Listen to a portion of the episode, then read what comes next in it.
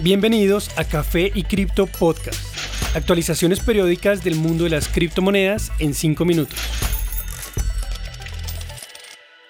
Buen día y bienvenidos a Café y Cripto Podcast. Soy Germán y esta es la actualización para hoy, 20 de junio de 2022. En cuanto a precios. Tras caer por debajo de 18.000 temporalmente, Bitcoin continúa con una tendencia muy bajista, que podría llevarlo a niveles de 13.000 o 15.000 dólares. El sentimiento del mercado sugiere que aún puede caer más y tomar hasta meses para recuperar el nivel de 30.000 dólares. Su precio actual es de 20.300. Ether llega a un precio de 1.105 dólares, tras una caída de casi 50% en una semana que lo llevó a un bajo de 900 dólares. Ether recupera rápidamente la zona crítica de 1000, área que es muy importante de conservar como soporte.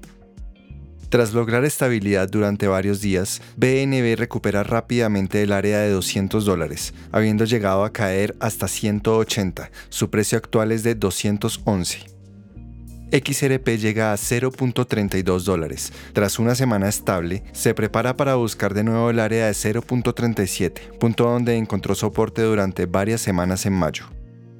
ADA, con un precio de 0.47 dólares, nuevamente encuentra soporte en esta área, en donde se ha ubicado muchas veces desde comienzos de mayo. Su próximo objetivo es recuperar los 0.5 dólares. De forma similar, las demás criptomonedas del top 10 mantienen precios estables en la última semana. En noticias. A medida que suben las tensiones por el precio de Bitcoin, el presidente de El Salvador, Nayib Bukele, decidió compartir consejos con otros inversionistas preocupados por el mercado bajista. El Salvador introdujo el Bitcoin como moneda de curso legal el 7 de septiembre de 2021, cuando su precio era de aproximadamente 50 mil dólares. Bukele comentó respecto a la preocupación de los inversores generada por la caída de Bitcoin por debajo de los 20 mil dólares por primera vez en 18 meses. Veo que algunas personas están preocupadas o ansiosas acerca del precio de Bitcoin.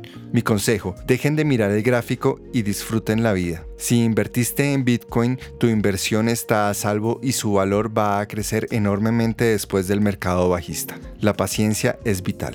El consejo recibió reacciones mezcladas por parte de la comunidad, pues muchos comentaron que el país compró sus reservas de Bitcoin por un precio mucho más alto. Mientras el mundo observa la economía del país, Alejandro Zelaya, el ministro de Finanzas de El Salvador, dijo al respecto de una supuesta pérdida de dinero. Lo he dicho en repetidas ocasiones, una supuesta pérdida de 40 millones de dólares no ha ocurrido, pues no hemos vendido las monedas. Uno de los mayores productores de emisiones en el mundo, la gigantesca de gas rusa Gazprom, busca reducir su impacto usando su exceso de gas para el minado de Bitcoin. El gobierno ruso continúa estableciendo vínculos con varios agentes de la industria de minado de criptomonedas a pesar de mantenerse escéptico respecto a legalizar las transacciones o pagos en criptomonedas. La gigante productora de gas ha establecido una asociación con BitRiver, el mayor proveedor de servicios de criptominado en Rusia. Gazprom le proveerá a BitRiver centros informáticos con electricidad generada con el gas, según un anuncio oficial de la compañía en días recientes. El presidente de Gazprom, Vadim Yakovlev, enfatizó que el modelo de negocio de Gazprom no considera trabajar con activos digitales. La gigante busca optimizar el uso de recursos energéticos, permitiendo nuevas formas de usar el gas asociado con el petróleo. Reducir nuestro impacto ambiental es un componente esencial de nuestra política. Al combinar tecnologías con socios, creamos las mejores prácticas en la industria para el uso de recursos de forma amigable con el ambiente. El presidente de BitRiver, Igor Runets, notó que la nueva colaboración con Gazprom es parte del plan de la compañía para incrementar su capacidad total de 2 gigawatts en los próximos dos años.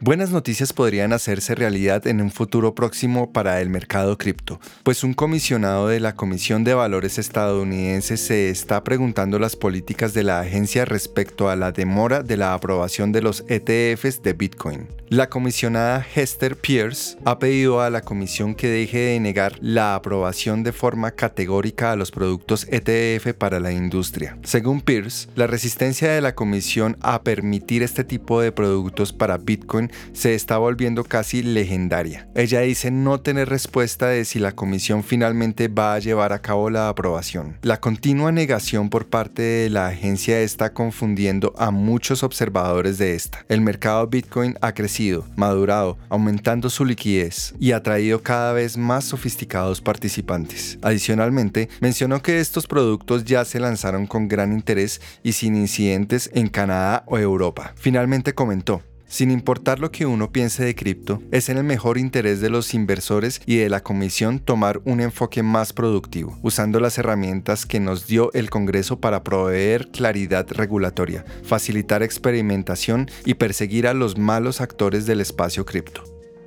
Gracias por acompañarnos en este nuevo capítulo. Recuerden seguirnos en nuestras redes sociales, Instagram, TikTok y Twitter, en donde pueden encontrarnos como Café y Cripto. Y recuerden, la cadena de bloques vino para quedarse. Los artículos y análisis mencionados en este podcast no constituyen una recomendación u oferta de inversión ni una promesa de resultados futuros. Haremos todo lo posible para garantizar la precisión de la información incluida en este podcast sin asumir ninguna responsabilidad por información faltante o incorrecta. Las operaciones con criptomonedas implican un elevado riesgo, incluyendo pérdida parcial o total del capital invertido y pueden no ser adecuadas para todos los inversores.